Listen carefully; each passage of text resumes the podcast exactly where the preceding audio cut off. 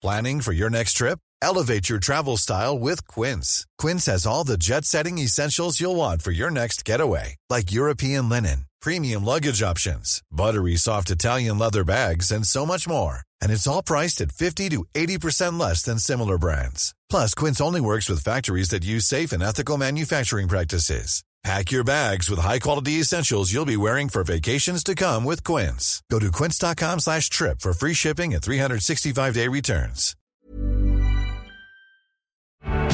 ¿Estás ahí? Buenas noches. ¿Qué tal? Buenas noches, Peter. Muy bien. Eh, Domingo Soriano, tú estás aquí. Buenas noches. Aquí estoy, Brandao. Bien. eh, creo que se está hablando todavía poco de este asunto porque creo que todavía no se están recogiendo las consecuencias económicas porque acaba de notarlo un montón de gente. Me estoy refiriendo a mm, los que tienen, tenemos una hipoteca y hemos visto cómo de golpe y porrazo la letra se ha disparado. El dato en concreto, este es un titular del país, es que se ha encarecido la hipoteca media en 250 euros al mes. ¿Se imaginan para una economía mm, doméstica con lo que estamos viendo de todo tipo de precios? De precios además de lo que no te puedes quitar, porque ya no es el precio de las vacaciones, no, es el precio de la luz, es el precio del gas, es el precio de los alimentos, el ir al súper. 250 euros de subida de media. Y encima, como los precios han vuelto a repuntar, siempre están con la historia de esto está terminándose, esto está terminándose, pero no se termina. Eh, viene eh, el run run de que el Banco Central Europeo podría volver a subir los tipos eh, pues hasta punto y medio antes del verano, lo que ya no sé a dónde llevarían las hipotecas. Rayo, te escucho. Bueno, has abierto muchos melones y, y a ver los que me da tiempo a, a tocar, ¿no? Eh, empezando por, por lo que ya se ha producido, ¿no? Por esa subida del, del Euribor que está reduciendo la renta disponible de las familias españolas. Eh, la semana pasada conocimos, o se nos vendió a través de titulares, un dato de PIB que parecía glorioso, maravilloso. España crece un 5,5% en 2022, lo mismo que en 2021 y más que China, por ejemplo. El gobierno sacó pecho por ese magnífico dato de, de PIB. Bueno, sería muy largo explicar por qué el cálculo es engañoso. En realidad lo que crecimos eh, a lo largo del año 2022 fue el 2,7%, no el, no el 5,5%. Pero sobre todo, creo que es muy significativo y es muy importante constatar esto, en el segundo semestre del año, durante la segunda mitad del año, la economía española, en términos anualizados, ¿eh? Considerando si, si- esa tasa de crecimiento de ese semestre se mantuviese otro semestre, habría creci- crecido menos del 1%. Fijémonos en la distancia que hay de crecer el 5,5, que es lo que nos vendía el gobierno, a crecer menos del 1. Eh, en los dos trimestres de, de- de 2022 crecimos el 0,2%, es decir, en agregado 0,44, si fuera todo el año, pues alrededor del 0,88, 0,9. Bien, pero especialmente grave es el, eh, la composición del crecimiento del cuarto trimestre. Y he hecho un rodeo a lo que me has formulado para llegar aquí. Si miramos cuál es la composición del crecimiento del cuarto trimestre de- de- del PIB, del crecimiento del PIB de 2022, comprobaremos que toda la economía ya está cayendo y que lo único que sostiene ahora mismo el crecimiento del PIB son dos cosas. Y ninguna de las dos es demasiado positiva. Una, que las importaciones se hunden. Claro, se hunden las importaciones porque la actividad económica interna no está muy bien. Pero si uno deja de comprar fuera y es capaz, digamos, de más o menos producir algo similar a lo que producías en comprar fuera, eso impulsa el crecimiento del PIB estadísticamente. Y el otro pilar sobre el que se sostiene la economía española ahora mismo es el gasto público, el consumo público, mejor dicho. Eh, si uno mira la inversión, está cayendo a tasas cercanas al 2% intertrimestral, que sería alrededor de un 8% in- eh, en términos anualizados. Y si uno mira el consumo privado, también está cayendo ya al 2%, a cerca del, del 2%. Es decir, el consumo privado en el cuarto trimestre del año se hunde. Em, ¿Y por qué se hunde? Pues en parte probablemente por la erosión de poder adquisitivo que están soportando las familias españolas con la inflación, pero en parte sin duda también porque la subida de los intereses está reduciendo la renta disponible de las familias.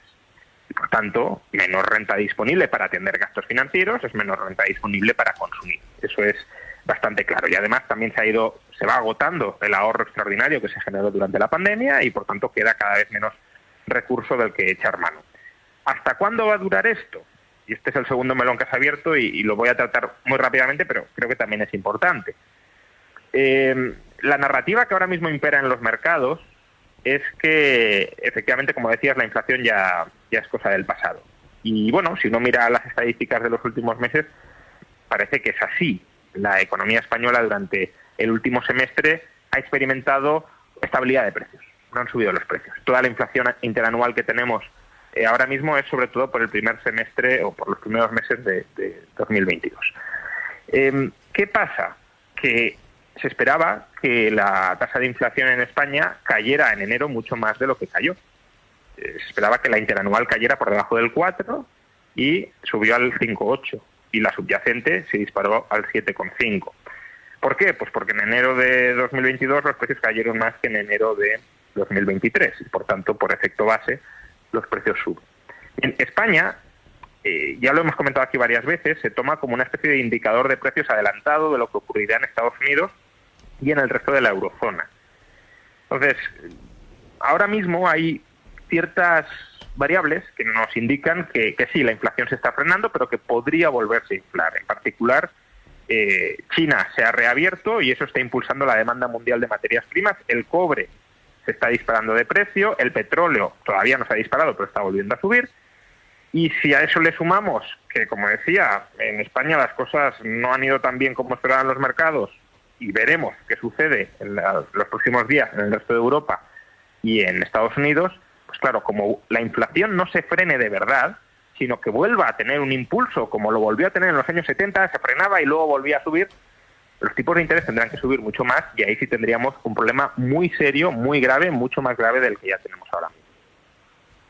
Pues nada, nos ha dejado, nos ha dejado rayo.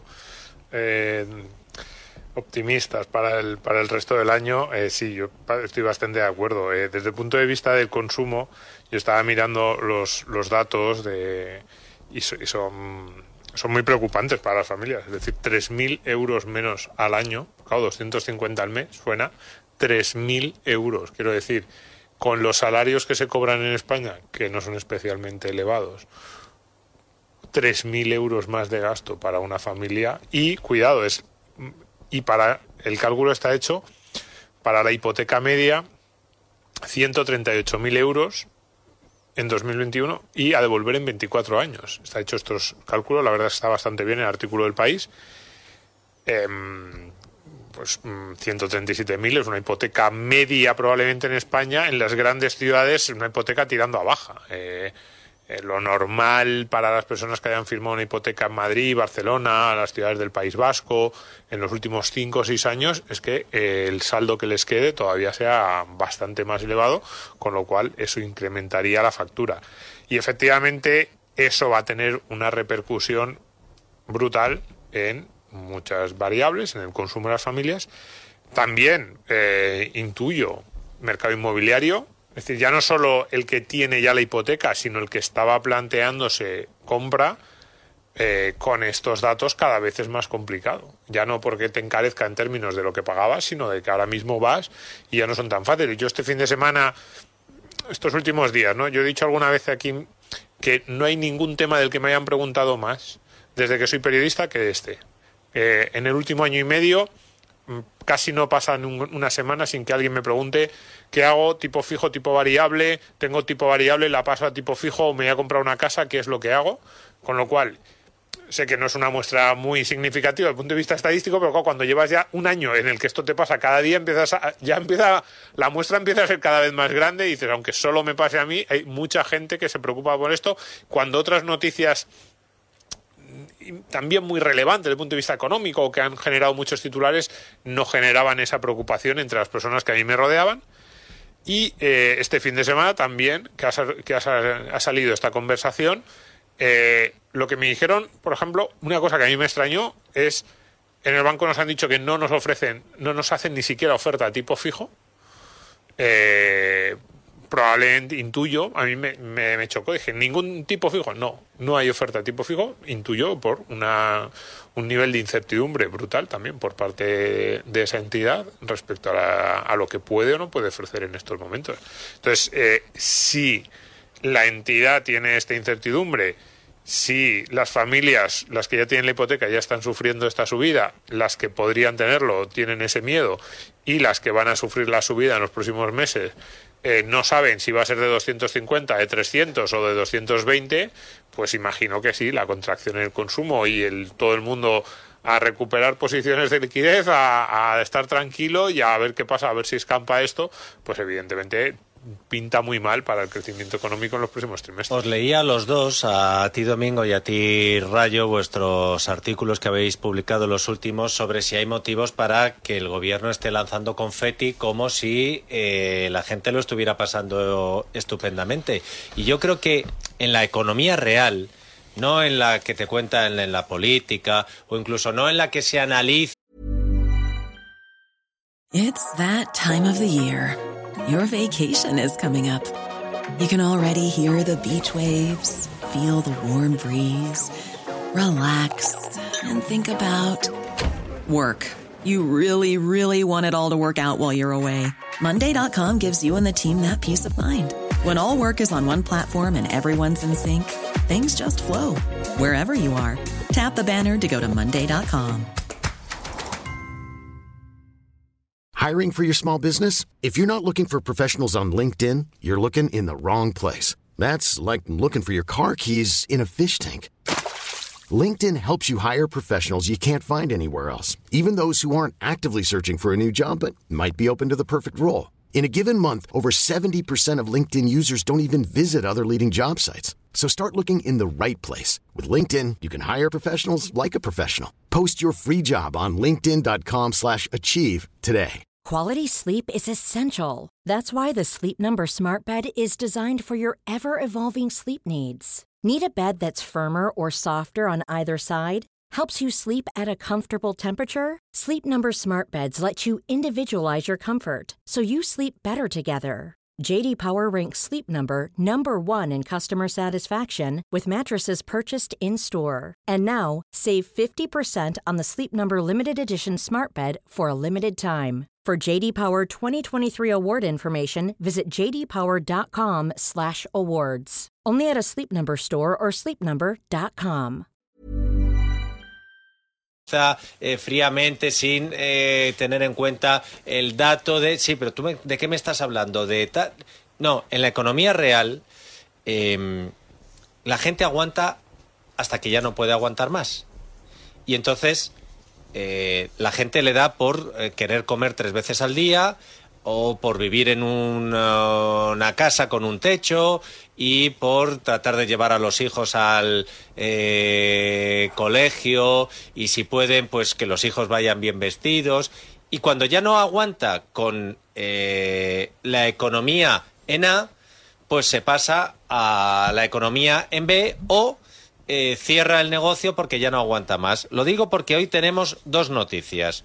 Una es que eh, un montón de autónomos se han despertado con eh, la sorpresa de que les han subido un 8,6% su cuota de autónomo. 8,6%. Eh, más que la subida del IPC de las pensiones. 8,6. Y algunos de los que se lo han subido tenían cuota reducida. Llega un momento en que te expulsan del mercado. Y yo no seré el que le reproche al expulsado, hombre, pero ¿cómo? No, no, pero ¿cómo que te cobran 325 euros cuando no sabes lo que vas a ganar en ese mes? Y luego, por otra parte, la del anuncio hoy del presidente eh, de subida del salario mínimo interprofesional sin contar con eh, los empresarios de un eh, 8% hasta los 1.080 euros mensuales, que el que pueda pagarlo lo pagará y el que no, o llega a un acuerdo con el trabajador, a ver cómo hacemos de tal, eh, tú sigue viniendo aquí, pero ya no te pago nada, o eh, a la calle. Eh, Rayo, mm, es que me parece que son dos oh, noticias que se complementan y no precisamente para bien. Sí, efectivamente. bueno, decías que han subido un 8% las cotizaciones a quien le hayan subido un 8%. Hay autónomos que, están, es verdad, entramos más altos de ingresos, pero que les han podido subir la cotización un 40% o un 50%. Quiero decir, el 8% es el promedio de la subida, digámoslo así, pero que la distribución de esa subida es muy variable y hay algunos que se han desayunado con cuotas de autónomos, ya digo, de 400 o de 500 euros cuando estaban pagando menos de 300 dicho esto, bueno, ya lo hemos explicado muchas veces, esta subida de la cuota de autónomos no tiene ningún sentido desde el argumentario oficial. Em, la única lógica que puede tener es tratar de parasitar un poco más a los trabajadores autónomos para cuadrar las cuentas descuadradas de la seguridad social que este gobierno ha descuadrado más. Y hacerlo además sin contrapartida, porque claro, si suben las cotizaciones, pero suben también y se van a pagar en mayor medida las pensiones futuras que devengan esos autónomos, el sistema no se cuadra. Por tanto, para cuadrarlo tienes que sacar más sin dar más y por tanto se está parasitando a un grupo de autónomos, centenares de miles de autónomos, a los que se les está cobrando una mayor cotización, prometiéndoles que van a cobrar una pensión mucho mayor y, hombre, van a cobrar una pensión mayor, pero no proporcionalmente mayor, porque si no el sistema quedaría tan descuadrado como antes. Y respecto al salario mínimo, pues a ver, antes decíamos, las familias van ahogadas, eh, la subida de precios les está dificultando consumir, eh, por tanto podría parecer lógico que se suba el salario mínimo. De hecho, eh, incluso con esta subida del salario mínimo en un 8% en términos nominales, el poder adquisitivo del salario mínimo, esto es importante que también la gente lo, tenga presente, estará por debajo del salario mínimo de 2020. Si la inflación este año cierra en el 3,5% si la inflación cierra por encima, pues todavía menos, ¿no? Pero pongamos que más o menos la estimación del gobierno.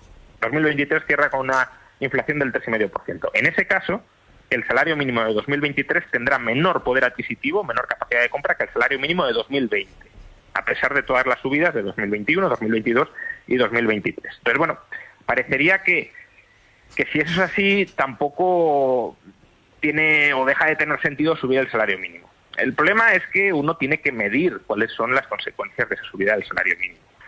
Y el gobierno no lo mide. Y, y, cuando lo mide y no le gusta lo que mide, lo, soslaya, lo ignora deliberadamente.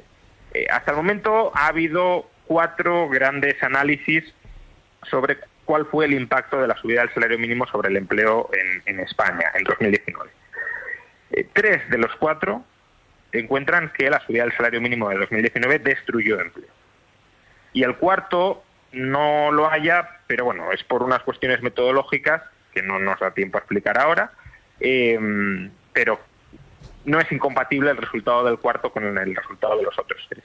Con lo cual, podemos decir que de, momento todos los análisis hayan una destrucción de empleo, algunos menor, otros mayor e importante, pero todos hayan destrucción de empleo. Entonces, claro, eh, la disyuntiva no es subo el salario mínimo y que los trabajadores cobren más.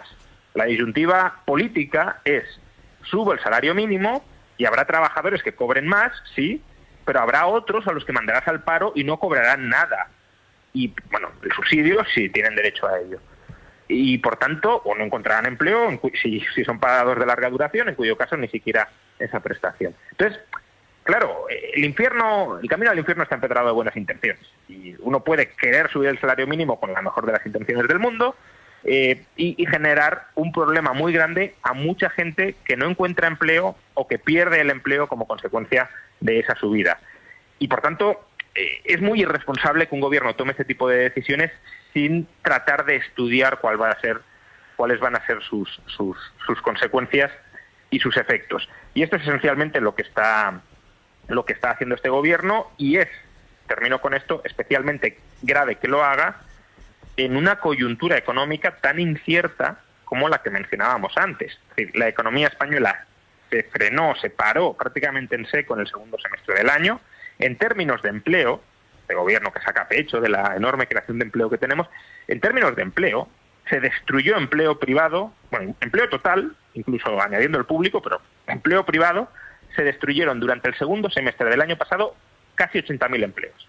Es decir, a 31 de diciembre, por decirlo de una manera simplificada, a 31 de diciembre había 80.000 personas menos trabajando en España en el sector privado que a 30 de junio de, 2000, de junio de 2022.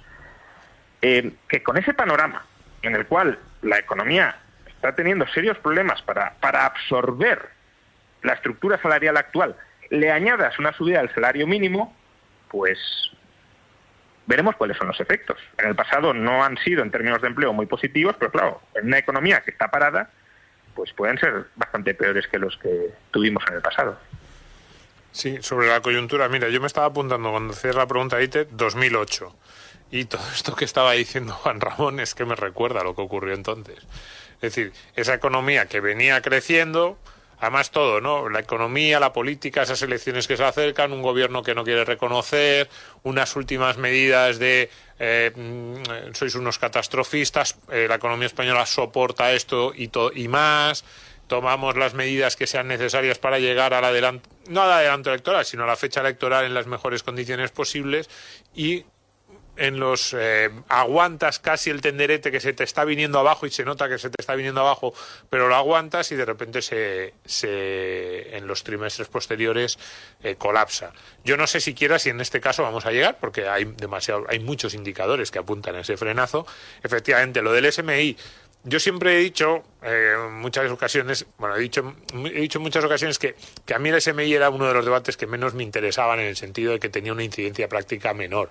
Que desde el punto de vista teórico, sí, pues claro, es un precio mínimo y eso tiene una serie de implicaciones, pero que al final estaba en unos niveles, decía, bueno, en España tampoco afecta demasiado porque en realidad está en un nivel bastante bajo y no hay demasiados empleos en esa situación. Pero claro, es que las subidas de los últimos cinco años ya hacen que el, el SMI sí que afecte. Entonces, eh, no solo afecta en el conjunto de la economía española, justo hoy venía de una clase en la que estábamos hablando de esto y había algunos de los alumnos que me decían, oiga, mm, no solo es que afecte a, estamos hablando de España y en Extremadura y en determinadas provincias de Andalucía y en Castilla-La Mancha, este SMI con los costes asociados que tiene, que estamos hablando de cuánto estamos hablando, de cerca de 2.000 euros al mes por empresa con este SMI de, de, coste, ¿se lo pueden permitir esas empresas? Pero claro, a lo mejor en Madrid pensamos, bueno, pues no es tan alto, bueno, yo creo que ya también empieza a afectar estos niveles de salario mínimo a, incluso en las ciudades grandes pero en el conjunto de la economía española, a las pymes, porque a las grandes empresas, de hecho solo uno solo tiene que ver las estadísticas, pues ve que más o menos estos salarios son relativamente poco habituales. ¿Cómo una pyme de alguno de estos sitios puede pagar? ¿Qué, se va a plantear? Eh, esta pyme, pues eso, tiene cuatro trabajadores, puede mantener a los cuatro, tiene que hacer a tres, les tiene que decir, como tú estabas diciendo, bueno, pues afirmáis que estáis seis horas en vez de ocho, y entonces os pago el proporcional a seis, pero vais a estar ocho, Claro que estoy convencido de que eso ya lo estamos viendo y efectivamente en un proceso de desaceleración económica este tipo de medidas que están empujando eh, en esa dirección pues eh, son extremadamente peligrosas. Y yo lo siento pero eso es verdad. Hay muchas cosas que cada vez me recuerdan más a aquel año 2008 y el problema no fue 2008 el problema es lo que vino luego. Domingo Soriano Juan Ramón Rayo un abrazo fuerte para los dos. Un fuerte abrazo